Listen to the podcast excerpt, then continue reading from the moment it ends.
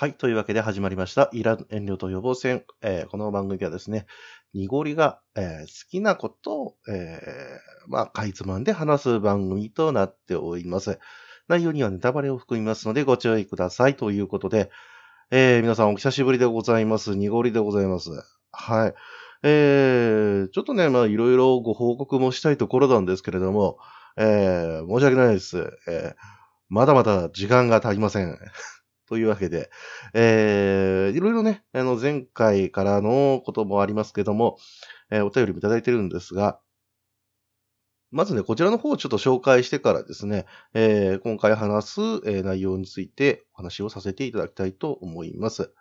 えー、月島独天パさんからお便りいただいております。ありがとうございます。僕らのポッドキャスト会拝聴聞いていて、やはりお二人の会話が好きだなと改めて思いました。なんとなくニャンさんの歌が聞こえた気がしました。でもまたいつか黄金コンビが揃うことが、揃う日が来ることを楽しみにして、ポッドキャスト聞きつけようと思います。もう興味がありませんか？あるよと言っていただきました。ありがとうございます。えー、続いてですね、パンダ屋さんいただきまして、えー、イランの遠慮と予防戦シーズン1最終回拝聴とりあえず、お二人のでの収録は一旦終了ですね。シーズン2を心待ちにしております。お疲れ様でした。といただきまして、そしてまた、えー、今回、えー、お初ですかね、えー、魔王様、ももさん、えー、いただきましてありがとうございます。えー、過去回から聞き始めて、最新回に追いついたらまさかの展開。お二方揃ったトークが再び聞ける日を楽しみにして、楽しみに、松戸市、いや、松戸しますか、といただきました。ありがとうございます。え、ちょっと一気にね、ご紹介させていただいたんですけれども、これがですね、あのーもう本当に皆さんが、えー、こう、送っていただいてからですね、もう1週間、2週間くらい経っちゃってるんで、えー、本当にね、まずこっちを返したいということで、えー、先にご紹介をさせていただきました。で、あ、そうですね、あの、ちょっと言ってなかったですけど、今回はですね、あの、本当にじ、時間がないので BGM すらつけず、とりあえず、あの、投稿するという形で、えー、やらせていただきたいと思います、ね。すいません。えー、そしてですね、まあ、あのー、まあ、ね、稲地さんと、えー、まあ、二人で収録するってことはもう、あ今のところはもう、えー、予定がないわけですけれども、ね、あの、惜しまれる声っていうのがここまであるかと思って、えー、なかなかね、感慨深いものがありますし、まあ、新しいね、ポッドキャスト始められたニナッチさんとしても、まあ、嬉しいながらっていう感じだとは思います。はい。まあね、あのー、うん、我々の最終回っていう形というよりは、えー、それぞれのね、ポッドキャストっていうのが、まあ、これからどうなっていくんだろうねっていうのただただ俯瞰して、えー、こうやってね、えー、話してたっていうだけなので、個人的にはですね、なんか最終回とか、えー、そういう気持ちはあまりなくてですね、えー、これからもまだまだ、えー、いらぬエンデと予防戦という番組は続いていきますよという、えー、そういう形になりますので、えー、な、あのー、もう一方は、えー、よくわからないですけども、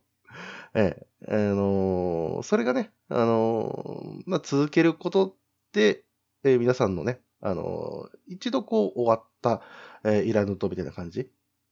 え、シーズン1終了みたいな、えー、ところでこう切り替えていただければなということで、まあ、変な話、今やってるこの収録はですね、えー、まあ、幕間みたいで、幕愛ですかね。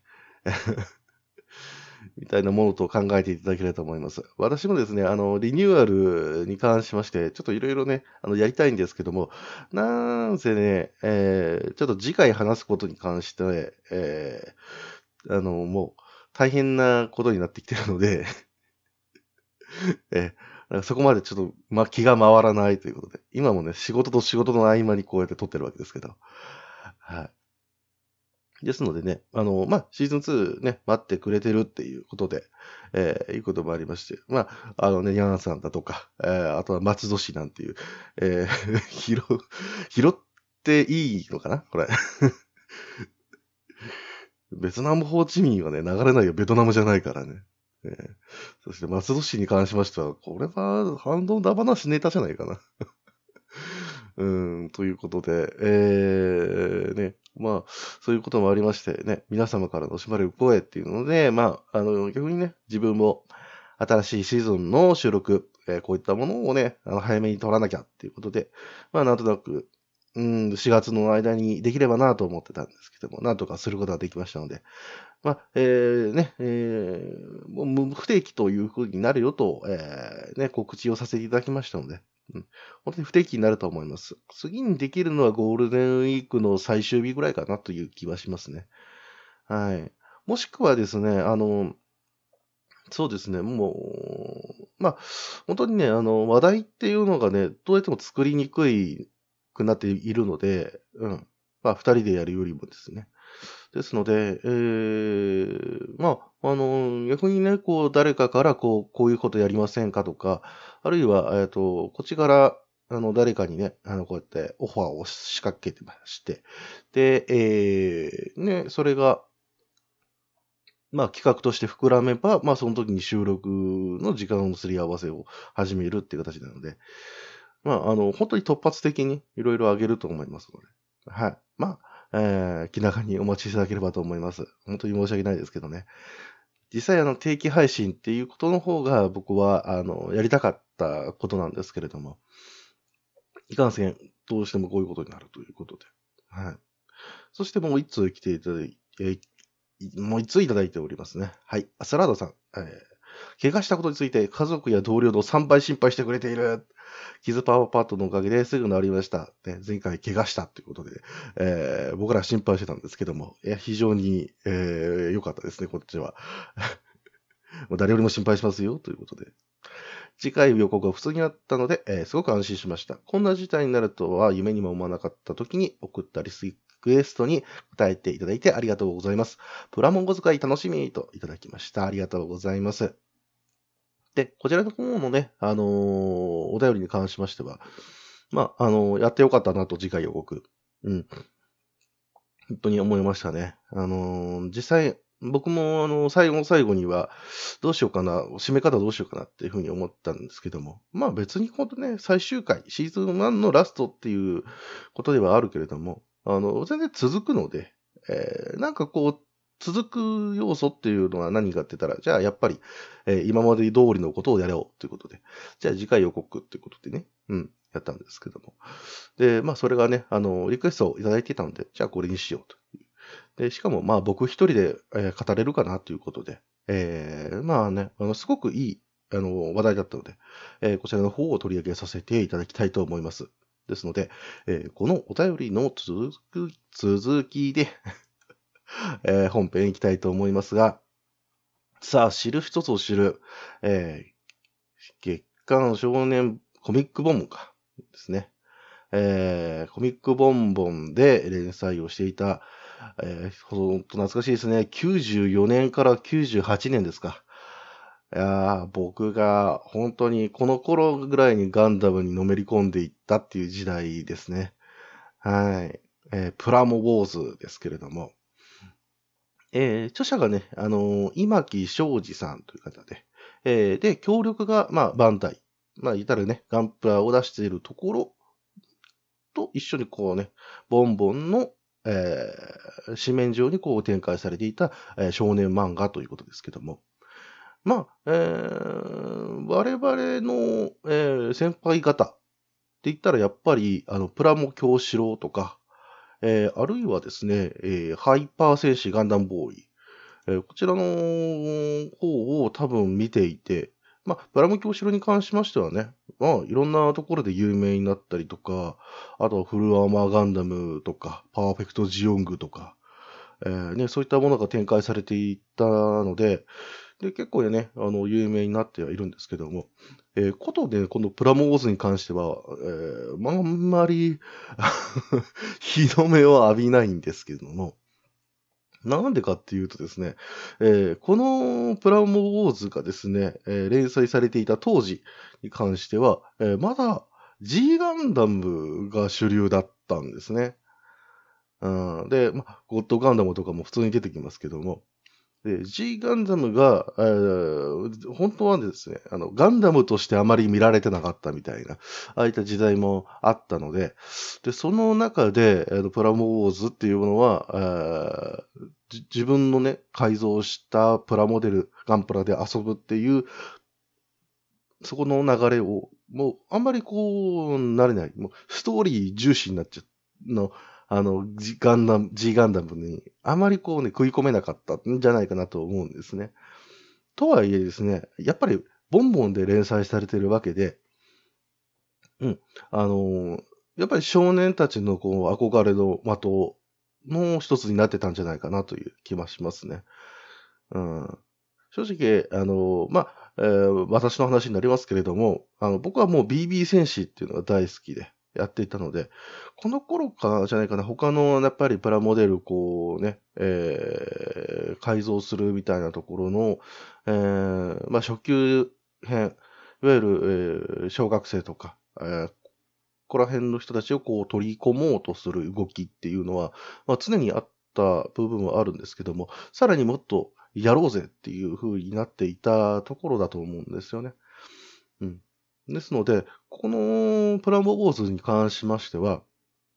まあ、あの、タイミングこそ逃したけれども、実はいろいろ考えられた漫画だったんだよっていう、えー、そこら辺をですね、ちょっとご説明できればなと思っております。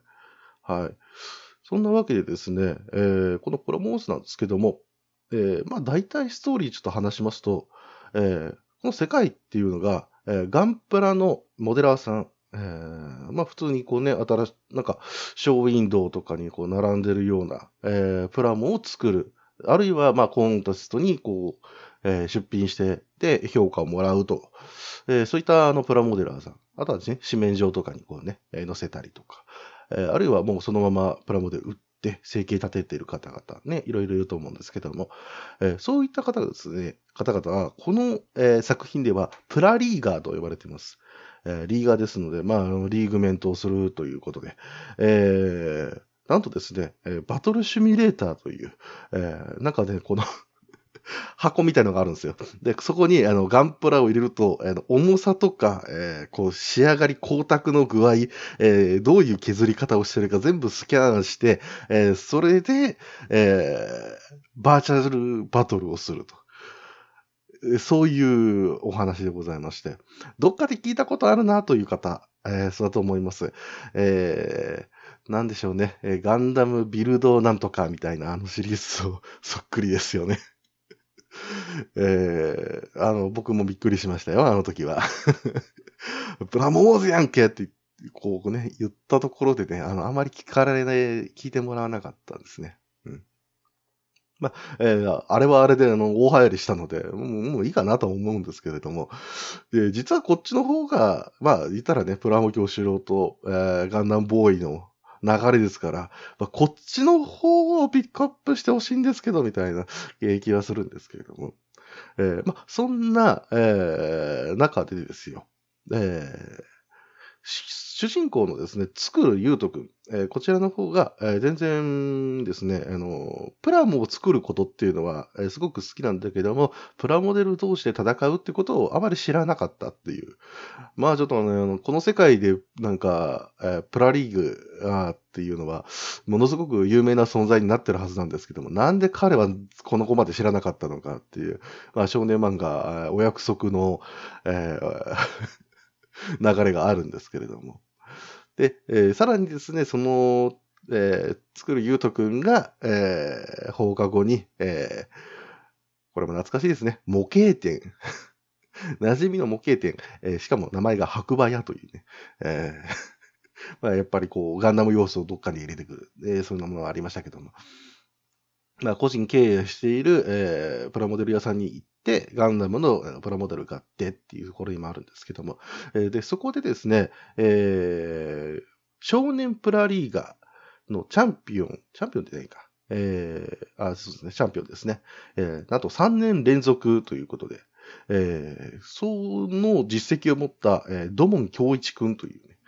えー、いう子に会ってですね、えー、で、えー、なんやかんやありまして、えー、ゆうととドボンくんが、京一くんが、えー、こう、ガンプラバトルをすると。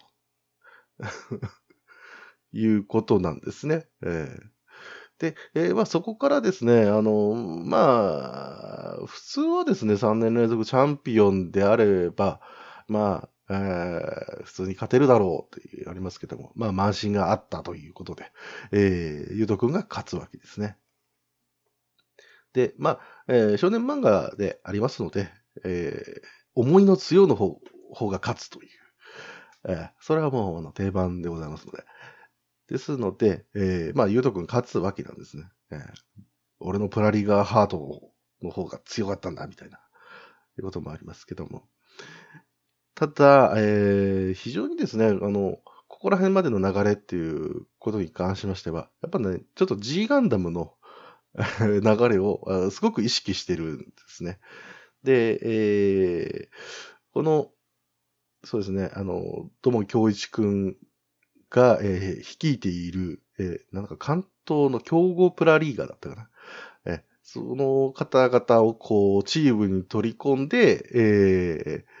ーえーなんかこう、全国制覇を目指してるさなかに、ユートインってやって、なんだあいつみたいな 形になってるわけですけども。で、えーその、えードモン君の仲間と一緒に戦うんですけども、えーその仲間が大体全部、えー、G ガンダム絡みということもありまして。えーで、そこら辺がこう絡んでいくわけですけども。まあ、あのー非常にですね、あのーまあ、わかりやすいっちゃわかりやすいんですね。えー変な話、プラモモーズを見ていれば、えー G ガンダムの主要なキャラクターはわかるという設定になっておりますね。はい。だから、ある意味、本当にガンダムへのこの入門口としてもちゃんと役割果たしてたなっていう感じもしますね。えー怒られなかったのかしらと思うんですけども。そこはおおらかなところだったのか、ちゃんとバンダイが、えーやってたのかわかりませんけれども。で、えーしかもね、ライバル同士とのこの戦いっていうことになりますので、えーだんだんですね、えーその、えードモン君側についていた、えー他のチャンピオンたち、あるいは、えーメンバーたちがですね、えーまあ、だんだんこう、ユートの、そのプラリーガーの心に、えーまあ、えー惹かれていって、対戦をしたことで負けて、でも一回、えーもう一回バトルしようぜ、みたいな感じで、えーこう誘われて、まあ、その男気に惚れる者がいれば、えーもうちょっと修行し直してくるっていうふうに言ったやつもいたりとか、えーあるいはですね、えーえーえー熱烈にキスをするという。まあ、女の子ですけども。えそういうヒロインが、まあ、登場するというね、えーこともあって。まあ、あの、本当に定番の流れではあるんですけれども、えーまあ、やっぱりすごいと思ったのはですね、そのバトル一回一回で、えー出てくる、まあ、えー設定としてはユートが作ってくる、えーガンダムっていうのが毎回違うと。で、えー当たり前ですけども、ライバルの、えー持ってるプラモデルも全然違うわけですね。えーで、えー本当にね、あのー改造っていうところに関しては、あの、真似しやすいように、なんかね、結構設計されてたなって思いがありますね。はい。例えば、えー144分の1のガンダム。まあ、えーあまりガンプラ知らない人には サイズ感わかんないと思うんですけども、えーその144分の1のガンダムを、えーまあ、自分なりに、えー作ろうと思ったら、他の、まあ、144分の1、同じスケールのガンダムを、のパーツとかを持ってくれば、まあ、えー普通にできるはずなんですけども、えーそうじゃなくて、じゃあ BB 戦士の、えーね、パーツっていうのをこうつけてみたらどうなるだろうか、なったりすると、えーいいんですね。で、えーまあね、ナイトガンダムとかいろいろありましたけど、特に、えー僕の好きな武者についのそのベースでちょっとお話をさせていただきますと、武者ガンダムって結構ですね、あのーまあ、装飾っていうものにすごくこだわってましてね。うん。例えばですけども、えー、こう肩のところになんか牙みたいな、トゲみたいなのがついてるのがあれば、そこに貼り付けるシールみたいなものが必ずついていたんですよね。うん。で、そのシールみたいなところに関して、プラモモードでは、えーそのシールを貼っているから、えーバーチャルシミュレーション上は高度が30%増してるんだ、みたいな。そういう 理論付け化されてるんですね。ああなので、あの、そういったところ、だから完成度っていうのはどういうことかっていうことを、まあ、えーバトルの中でこう示すみたいないうことがあって。まあ、これはね、ビルドファイターズ、えー、ビルダーズ、ビルドファイターズ、えー、あたりでも、こう、結構描写されてるところで、ちゃんと作るっていうのはどういうことかっていうのを、こ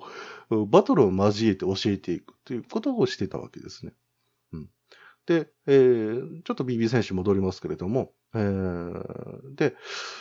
やっぱね、あのー、コンセプトっていうのを大事にした方が、えー、プラモデル、えー、自分のね、オリジナルガンプラっていうのを作りやすいんだよっていうところを結構ね、で、やりやすくしてくれてまして、特に、ユートが、えー、毎回作ってくる、えー、ガンダムに関しては、ベースは、じゃあゴッドガンダムをしばらくやろうみたいな感じで。で、ゴッドガンダムの144分の1に BB 戦士の、えー、ものを作っつけたりとか、あるいは、えー、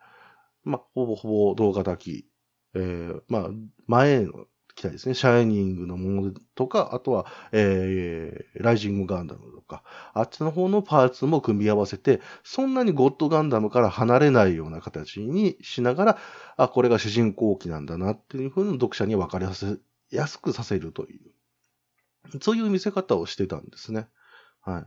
そしてね、またもう一つこのプラモウォーズに関して面白かった点っていうのは、ボンボンの紙面上で、えー、ガンプラ、まあ、あるいは、まあ、ガンダムの関連情報、こういったものをですね、関東あたりで、えー、紹介してた方々がいるんですけれども、それが、えー、長谷川指導員と奥田教授なんですね。えー、本当に僕の僕に、あの、ガンダムはあの、この BB 戦士とは何かみたいなのを教えてくれた方々ですけども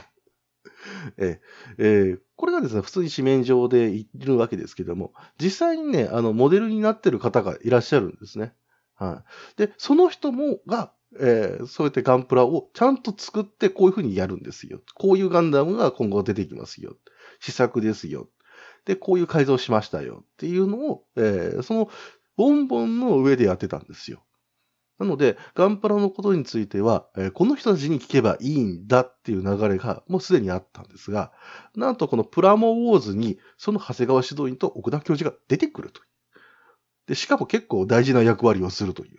ことがあって、だから、ボンボンの、えー、その、当時の読者からも納得感がすごかったんですよ。あ、出てきた。あ、じゃあ、この人が、えー、この、こういうふうにアドバイスするしてで、ユウトが、えー、あ、なるほど、わかった。ありがとう、長谷川指導員となってるのは、これは普通のことなんだ、みたいな。そういうものがあって。で、えー、です。まあ、このね、プラモーズが終わった後も、なお、えー、いろいろね、あのー、企画やってらっしゃったこともありまして、非常にね、あのー、こういった流れ、特にバンダイさんとかと、協力した流れっていうのが、えー、これが面白かったわけなんですね。うん。ということで、で、ちなみにですけども、あのー、この奥田教授はもうね、あのー、えーとですね、えー、もう多分バンダイ離れられたと思うんですけども、えー、長谷川指導員に関しましては、えー、なんとですね、まだまだ、えー、バンダイにいらっしゃるという。そして、えー、大志寺さんっていうね、えー、お名前で、えー、まだまだですね、えー、プラモデラーとして、えー、かご活躍されているということもありましてね、えー、結構フォロワー数も大工さんいらっしゃる、あの、ツイッターやってらっしゃるんでね、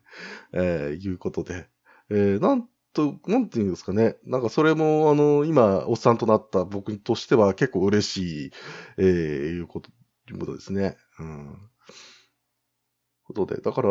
なんでしょうね。現実と、えー、こう、リンクするみたいなこともあってね。えー、なんか、この当時は、やっぱり面白かったですし、なんせ、あの、このプラモンウォーズっていうのは、大体ね、あの、最初の方はですね、あの、主人公ユートの機体っていうのが、えー、144分の1、まあ、ハイグレードと言われる、えー、プラモデルをこうベースにして作っているんですけども、途中からですね、結構、あの、BB 戦士、あの、SD ガンダムですね、えー、それぐらいのサイズの、えー、ものが中心になってくるということもあって、で、これはなんでかなっていうのもいろいろね、あのー、思うところはあるんですけども、例えばバンタさんがこっちの方を押してほしい。あるいはボンボンさんの方でやっぱ少年向けだから。すぐにこう、あの、ハイグレードとかに移るんではなくて、っぱり、えー、同時にね、連載されている SD ガンダムの漫画と、えー、合わせて、あのー、商品を売り出していくバンダイさんとこういう連携があるから、こっちの方でやってくれ、みたいなことがあったのか、えー、今となってもね、ちょっとわかりないんですけども、あの、非常にね、あの、それが、どんどんね、あの、親和性増していったなっていう気もするので、うん。個人的にはいいなと思います。あの、敵の方はね、結構、あの、リアルタイプというか、えー、時々マスターグレードも出てきたりとか、えー、したので、まあそこら辺はバランスいいのかなというふうな気がしますね。うん。で、えー、まあね、あの、この話をですね、えー、するにあたって、僕もプラモーズちょっと、えー、いろいろこう読み返そうと思って、えー、探したんですけども、えー、全7巻かな、えー、あるうちに、えー、全7巻 ?8 巻？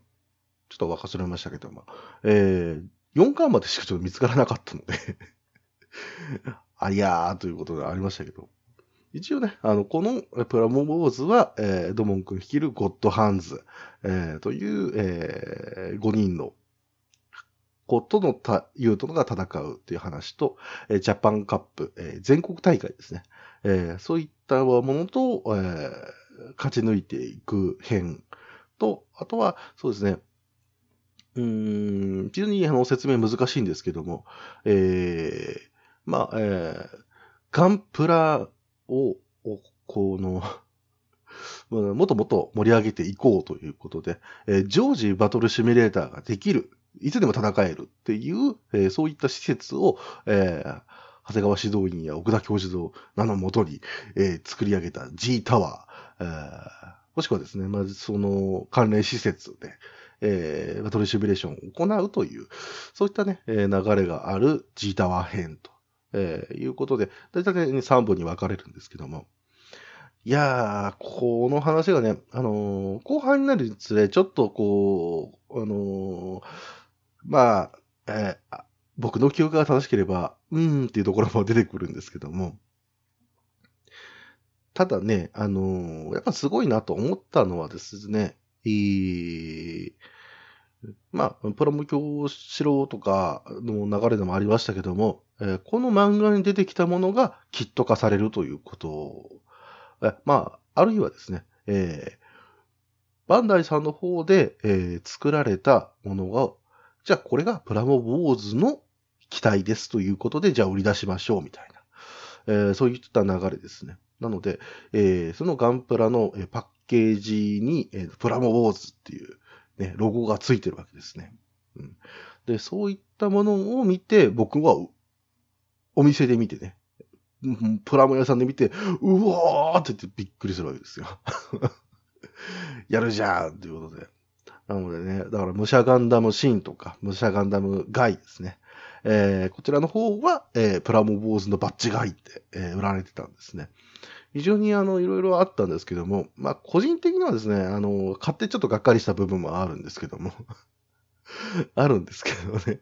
なんか普通のガンプラとちょっと違うかなっていう、なんか量産的だなみたいな感じもしたんですけども。それでも作れるっていうのはね、なんか、えー、まあ、あの少年が思ってたことなんで許してほしいですけども、僕が言うとだ、みたいなね。言うとに負けるもんか、みたいな感じで、こう作り始めるっていうことがよくありましたね。で、押村子はですね、あの、後々、えー、まあ、主人公側っていうのが、えー、だいぶね、あの使う機体っていうのが固定されてまして、まあ、オリジナルのガンダムだっていうことでね。うん。いうことで、あの、まあ、ユートだったら優勢丸っていう、まあ、なかなかね、かっこいいものがあるんですけれども、えー、こちらがですね、あのー、キット化されなかったんですよね。ここでなんで失速したんだろうっていうふうに気がするんですけども、まあもうしょうがないのかなという気がしますね。ただ、えー、やっぱりね、あのー、うん、出してほしかったなーっていうのもあって、で、さらにちょっとね、残念なところが、あまり必殺技がなかったかなって 一応あったけども、合体とかだったかな。でも、特にあの、え、ガンダム X とか始まってもう終わってぐらいの頃だったと思うので、えー、なんかね、あの、ちょっとまだ G ガンダムやってるんですか感はその時あったんですよね。うんで、さらに、あの、一応ね、まあ、これは本当に愚痴になるんですけども、あの、優勢丸の、あの、作例みたいな、えものが出てきたんですけども、BB 戦士、あの、既存のに出ている BB 戦士をこうやって組み替えて、色塗ってって言って、はい、こういう風にできますよって言うんですけど、あんまり似てないんですよね。えーってなるんですよ。うん、なので、それがね、あの、まあ、フルスクラッチとかができる人だったらもう作ってるみたいなものは見たことはあるんですけども、非常に残念だったんですね。えー、そしてあとね、あの、プラモボーズさんに関してはですね、まあ、まあ、最後の意味事ですけれども、えー、これね、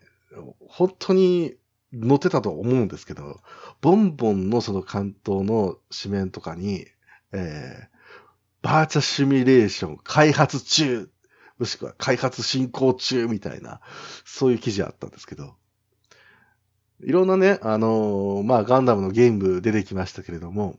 だから、このガンダムのパーツをこういうふうに、え、組み替えて、で、えー、で、パラメーターを決めて、で、それで格闘がゲームを5ドル、えー、戦わせるというゲームを開発してますみたいな感じで出てて、うおーっと、えー、思ったんですけれども、あれから、えー、20年ぐらい経ちましたか？えー、バンダイさんまだですかと。ビルドの時代になっちゃいましたけど。まだですか？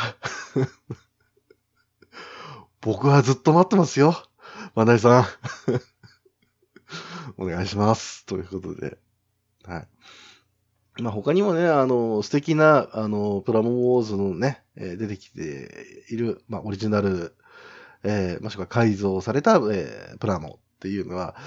すごくね、あの、いっぱい紹介したいところではあるんですけども、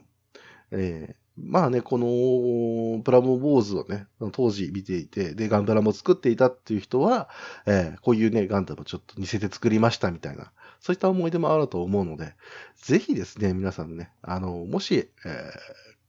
ちょっとね、まあ、これは大体アスラダさん用に言ってますけども、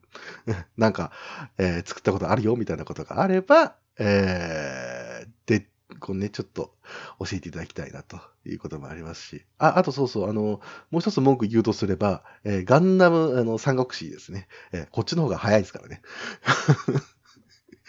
こっちやってるからね。まあ、あの、BB 戦士の方でもう戦国伝でやってるけどね。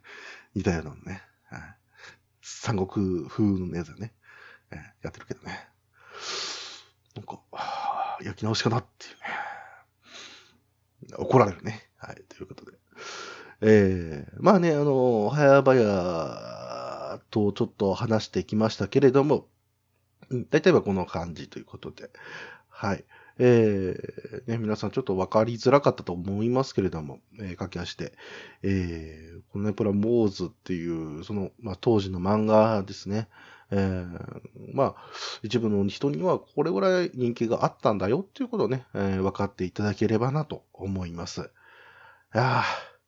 話してたらガンプラ作りたくなってきた。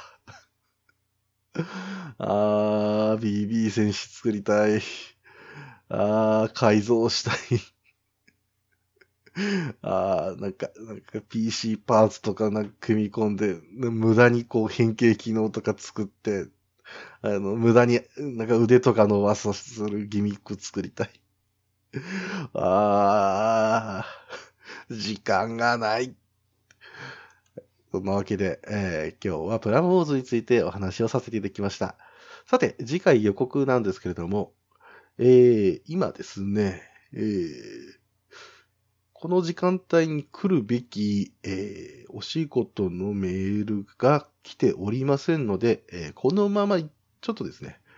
えー、まあ話したい話題もう一つ、ちょっとこの後収録しまして、ほぼ同時ですかね、えー、アップロードしたいと思いますので、えー、まあね、聞いてる人は、え、二つ上がってんじゃんってもう分かってるんですけど。